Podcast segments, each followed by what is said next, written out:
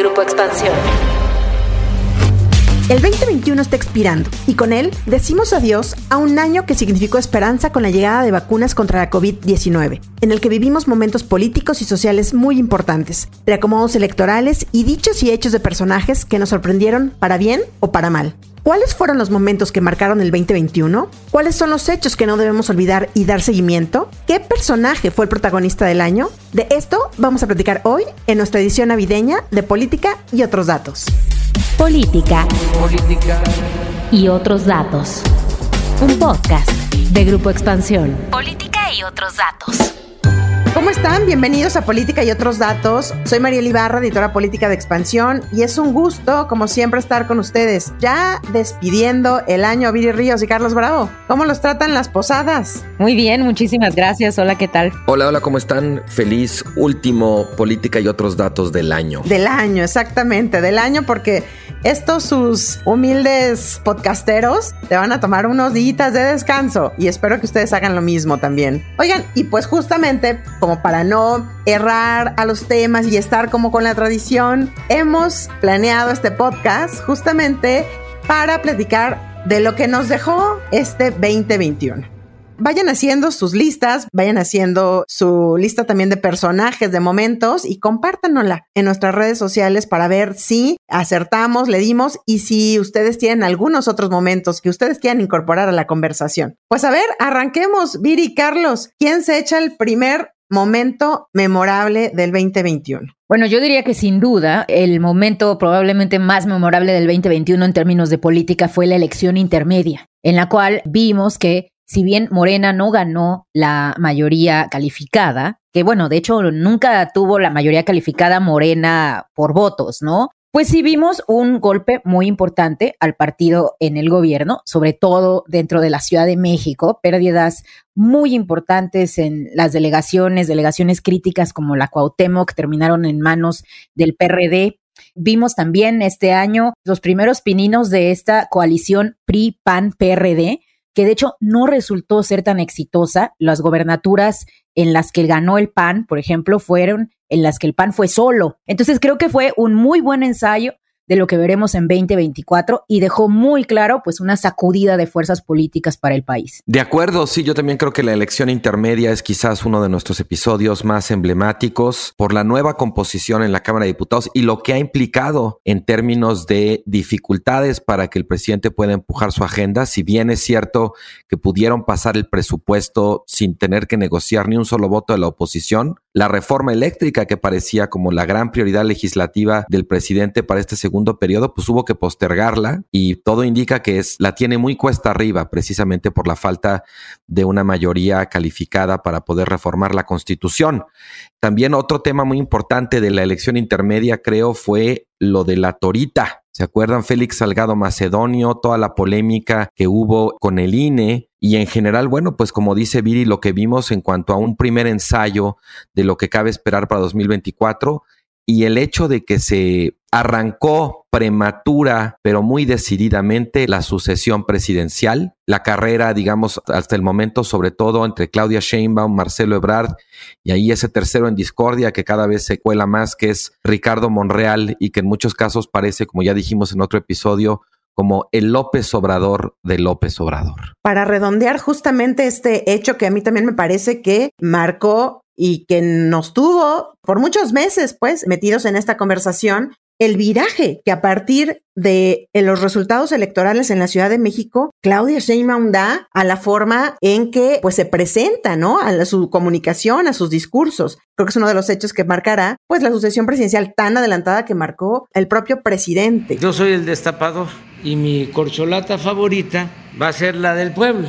¿Qué otro hecho marcó el 2021? Bueno, sin duda el segundo tema, un tema muy triste, Mariel Carlos, es la continuación de la pandemia.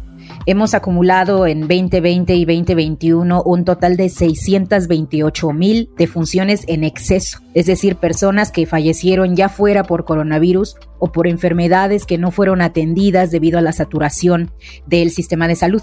Confirmadas por coronavirus tenemos 288 mil de funciones acumuladas. Entonces, digamos, la gran mayoría de esos 600 mil pues provienen de otras enfermedades, pero pues sin duda la pandemia continuó durante este año. Afortunadamente ya vimos avances muy importantes en la vacunación, ya se está empezando a poner una tercera dosis a los adultos mayores, ya se empezaron a vacunar a menores de edad.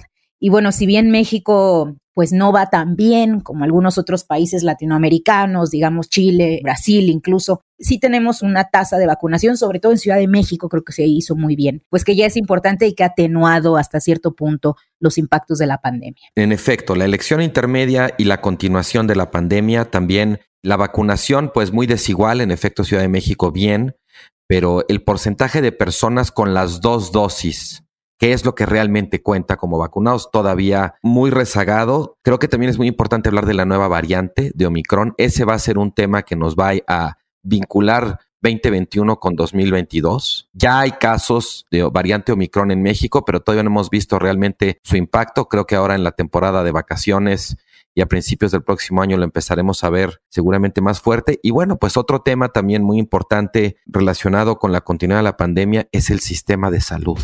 Creo que la segunda mitad del sexenio tendríamos que ver una apuesta ambiciosa y agresiva por parte del gobierno por poner al día en la medida de lo posible un sistema de salud que se ha visto absolutamente rebasado.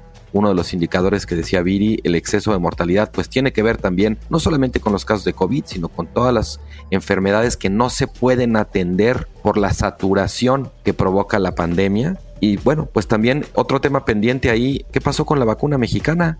Ya viene, ya viene, Carlos. Se supone que en este 2022 justamente estará lista, según lo que nos han dicho. Hay que ponerle mucho ojo a ese tema para ver si la directora del CONACIT que es la responsable justamente de la vacuna, pues ha tenido tiempo o ha andado más ocupada en otros temas, ¿verdad? Para desarrollar la vacuna. Pero también en materia de salud, otro de los temas que cruzaron el 2021 fue, desgraciadamente, el desabasto de medicamentos que viene un poco junto con pegado. Cerramos el año con protestas nuevamente de padres de familia, de padres de los niños con cáncer y de muchos más, pues evidentemente con el tema y en los regaños de Andrés Manuel, los regaños públicos del presidente Andrés Manuel López Obrador, diciendo qué pasa con la, con, con la llegada de las medicinas a las unidades médicas. Yo no quiero escuchar de que faltan medicamentos y no quiero excusas de ningún tipo. Y pues con la llegada de un general retirado a Birmex, y al ser responsable pues de toda la distribución de vacunas que veremos cómo jala este año.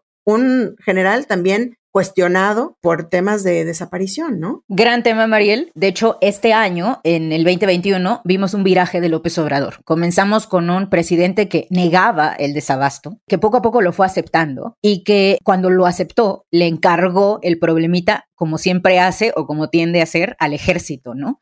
Vimos también el fracaso de la ONU por comprar los medicamentos. Recuerdan que al inicio del año nos decían que si los medicamentos los compraba la UNOPS, que ya con eso se iba a resolver el problema. Bueno, nos dimos cuenta de que no, no pasó. Entonces, bueno, suponemos que la tercera es la vencida y ahora pues ya no le apostaron a la iniciativa privada, ya no le apostaron a la ONU y ahora iban a apostarle al ejército.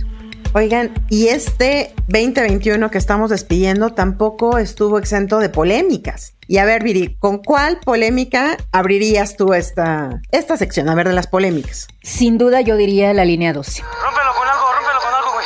El colapso de la línea 12, eh, bueno, yo recuerdo, si se acuerdan, pasó en la noche, ¿no? Yo recuerdo cuando lo vi, pues me estremecí porque en un inicio no sabíamos cuántas personas habían fallecido, un accidente tremendamente aparatoso en una de las, además, zonas de la Ciudad de México más vulnerables. Y bueno, sobre todo con una deuda histórica por parte de la izquierda, porque no podemos olvidar que la línea 12 se construyó por Marcelo Ebrard digamos que avanzando en el tiempo hasta el día de hoy, pues lo que hoy tenemos es una carpeta de investigación muy gorda. Nos dicen que tiene 59 fajos. Ya se imputaron a 10 ex servidores públicos por el incidente.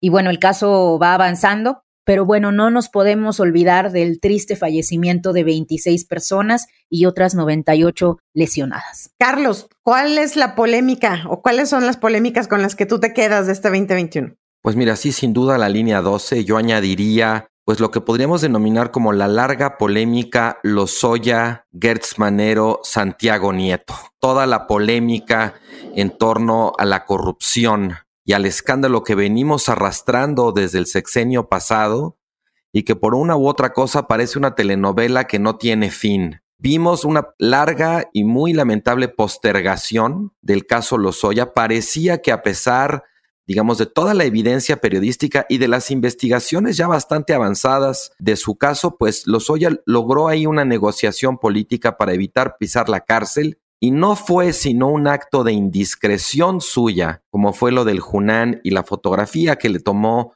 Lourdes Mendoza, finalmente lo que logró romper de alguna manera ese pacto político y aterrizarlo en la cárcel, pero aún así, digamos, un proceso muy errático muy equívoco y bueno, luego desde luego el pleito entre el fiscal Gertz y el ex titular de la unidad de inteligencia de investigaciones financieras, Santiago Nieto, que sale del gabinete también por otro escándalo de su boda, y como dijo el presidente, según él, como una boda muy excéntrica. Entonces, por un lado tenemos violaciones sistemáticas, digamos, de la ley que no desembocan en sanciones efectivas claras, pero por el otro, asuntos ajenos propiamente a esos delitos que mueven el caso en lo de Lozoya para aterrizarlo en la cárcel, en lo de Nieto para sacarlo del gabinete y bueno, pues sin duda ahí también los escándalos más recientes que tuvieron que ver con las filtraciones que publicaron Reforma y el Universal, donde cruzan, digamos, acusaciones, filtraciones, que si se está investigando a Nieto, que si se está investigando a Gertz. Y bueno, pues también creo, ahí sí diría,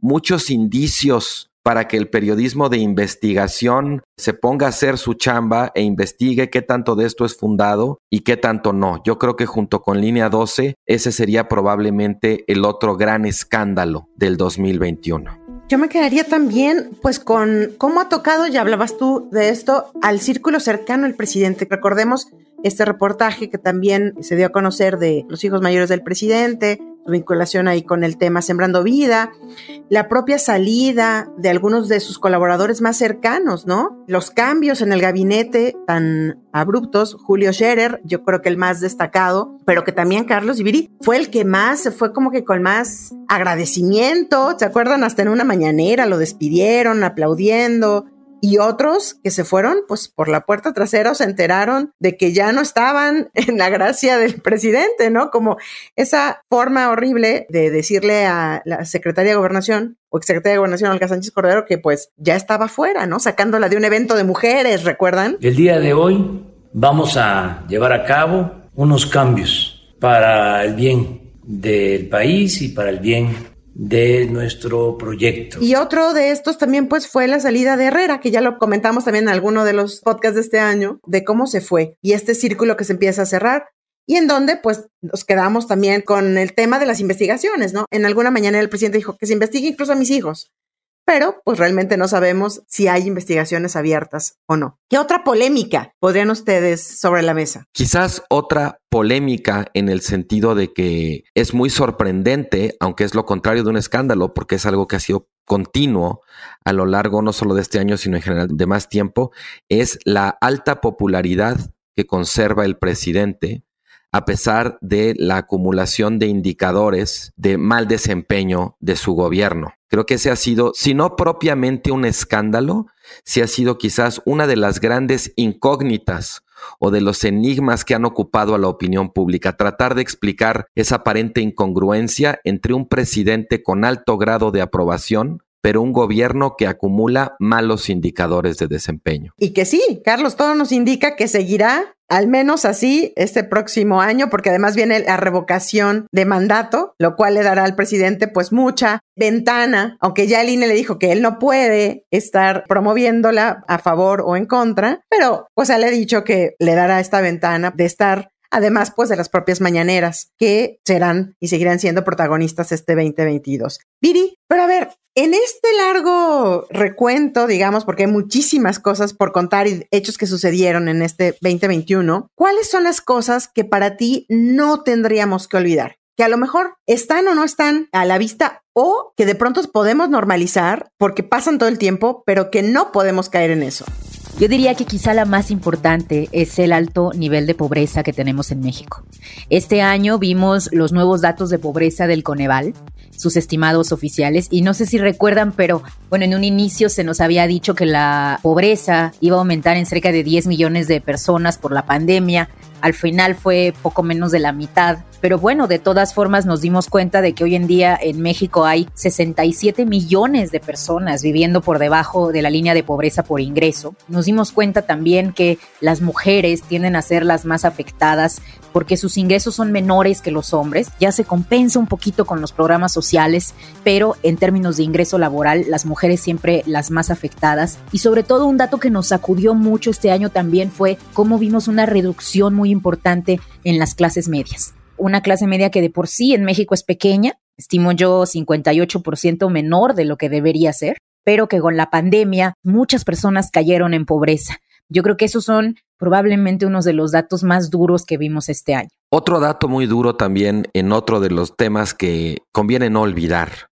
tiene que ver con que rebasamos la cifra de los 100 mil muertos por la violencia. Es decir, tenemos más de 30 mil muertos al año en lo que va del sexenio de López Obrador y una tasa de homicidios que se mantiene en lo que ha sido su nivel más alto y que prácticamente no da muestras de que vaya a descender, a pesar de la apuesta que ha hecho el presidente por no solamente mantener al ejército afuera de los cuarteles, sino fortalecer la presencia militar en las calles por ya, digamos, ser abierto en cuanto a la Guardia Nacional como otra rama de las Fuerzas Armadas. Ya se ha renunciado a la simulación de que era un cuerpo civil y junto con esto pues también el dato de los desaparecidos. Todas esas noticias de las que nos enteramos a lo largo del año del descubrimiento de fosas, de los movimientos de víctimas, de familiares, de madres buscadoras buscando a los suyos, y este tema que creo que es muy importante señalarlo, este año por fin se logró que Naciones Unidas trajera a México a su comisión de personas desaparecidas para hacer un diagnóstico. El diagnóstico, la verdad, todavía sigue, pero las primeras noticias que tenemos al respecto es que es un desastre el tema de las desapariciones en México y la negligente y deficitaria respuesta de las autoridades. Creo que este es un tema que conviene no olvidar y poner el dedo muy señaladamente para el año que viene. Y con esto, Carlos, hablabas tú, y no quisiera dejarlo pasar justo, el papel del ejército, pero lo pondré en otra perspectiva. Hubo algunas encuestas a finales de año donde nos decían que la población está a favor de la labor del ejército, de la seguridad, y que lo estén poniendo a hacer temas de construcción. Recuerdo mucho una encuesta del financiero, donde casi el 60% de la población decía, sí, estoy de acuerdo con que esto pase, pero no a la militarización. Este tema de traer al ejército siempre porque los generales, digamos, el secretario de la Defensa, el secretario de Marina, están constantemente acompañando a todos lados al presidente el presidente habla, pues evidentemente muy bien del ejército. Recordemos en su informe de gobierno, ¿no? Del primero de diciembre, la exaltación que hizo del ejército, incluso fue uno de los más aplaudidos, Carlos. Sí, recordemos nada más el dato de que la popularidad del ejército viene de tiempo atrás. Es una institución en la que la población confía mucho en tiempos de incertidumbre, en tiempos de crisis, en tiempos de violencia, a pesar de los resultados que pueda producir en cuanto a mejorar o empeorar la seguridad pública. En este caso, creo que esto aquí también se traslada el enigma que decíamos de la popularidad versus los resultados del presidente con las propias Fuerzas Armadas. Bueno, para mí no es un enigma la popularidad del presidente, pero lo debemos dejar para otro podcast de política y otros datos, porque sí creo que vale la pena discutirlo con mucho detalle.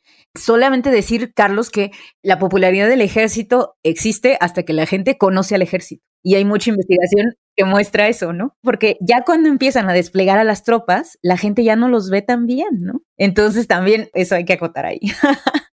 Sí, por eso yo decía que me sorprendí un poco porque de pronto lo que decimos es la militarización en el país y bueno, yo sé que es polémico, pero pues estas encuestas que salen y que dicen, bueno, la gente sabe que no hay de otra, ¿no? Que tiene que ser con el ejército con el que se combata el crimen organizado. Y en un país con el que tenemos 100 homicidios diarios, pues evidentemente comienza a ser una necesidad. A ver, pero antes de irnos, yo quiero que me digan cuál fue el momento y quién es el personaje del año para ustedes. Pues fíjate, Mariel, que en este caso yo me voy a permitir hacer un comentario un poquito más de carácter personal. Es algo que ha estado en las noticias, pero que pues yo siento, digamos, muy cercano porque yo trabajo ahí.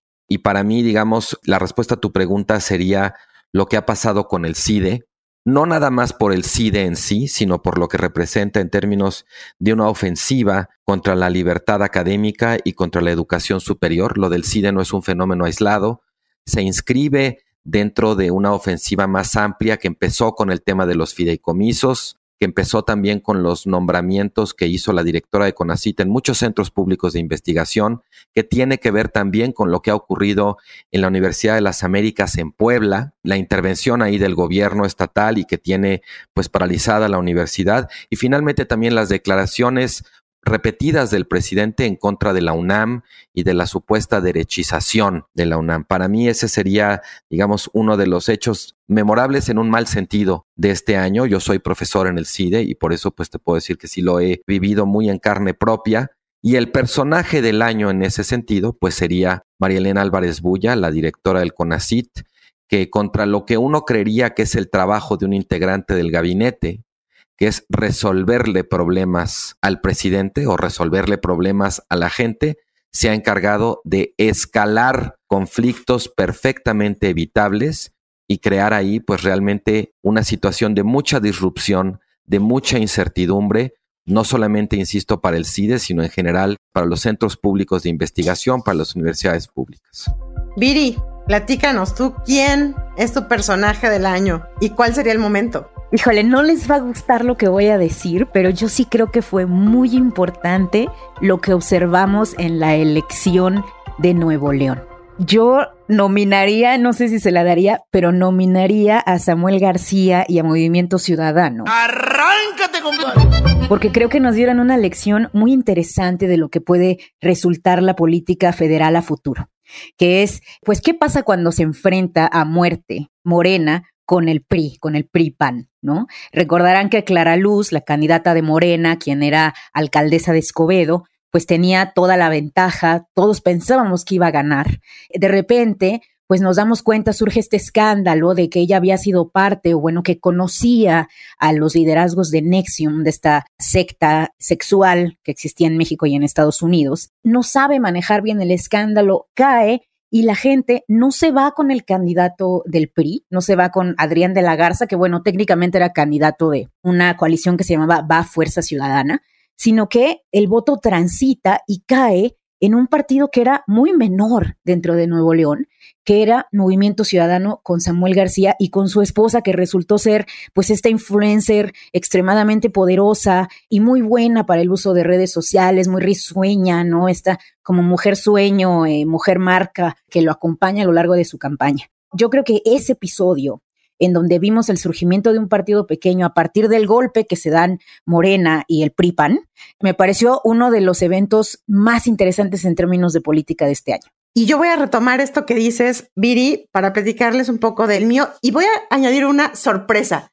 Una sorpresa que para mí yo la dejo como la sorpresa del año. Y va ligado un poco a lo que tú decías, Viri. Para mí la sorpresa del año es el que aparezca Luis Donaldo Colosio Riojas ya en algunas encuestas de presidenciables con un muy buen lugar y hablo de la encuesta que en concreto hizo Reforma, en donde aparece con el 27% de las preferencias electorales, solo por debajo tantito. Con Movimiento Ciudadano también, ¿eh, Ariel? Sí, pero hablo del personaje, yo hablo del personaje. Luis Donaldo Colosio Riojas aparece un poquito abajo de Marcelo Ebrard y de Claudia Sheinbaum, que tiene 31 y 30% respectivamente. O sea que casi, casi podríamos decir que es un empate en las preferencias electorales. Así es de que este, para mí es una sorpresa, evidentemente, de la mano de Movimiento Ciudadano. Y creo que va a ser uno de los grandes personajes a los que habrá que ponerle el ojo este año, el 2022, y los que siguen, porque tiene mucho, o algunos de los analistas en, ya saben, mercadotecnia política y todo esto, le ven un gran, gran potencial para que pueda colarse y que pueda ser realmente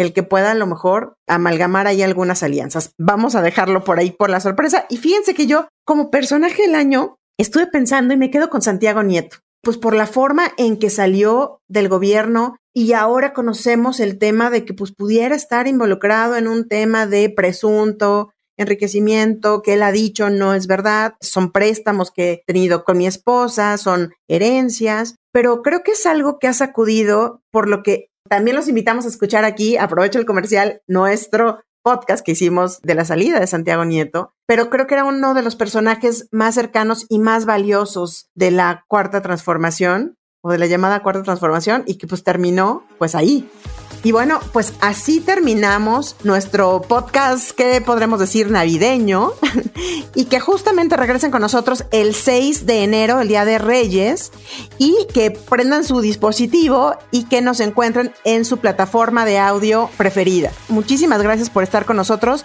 pues en gran parte de este 2021. Les mandamos un abrazo grandísimo navideño y feliz año a todos. Felices fiestas. Felices fiestas. Y pues déjennos sus, como saben, ya les habíamos dicho, sus momentos y también sus personajes del año en arroba expansión política, en arroba Carlos Bravo Rec, en arroba Virillón Bajo Ríos y en arroba Mariel Ibarra F. Cuídense mucho, nos vemos el próximo año. Bye bye. Política y otros datos. Un podcast de Grupo Expansión.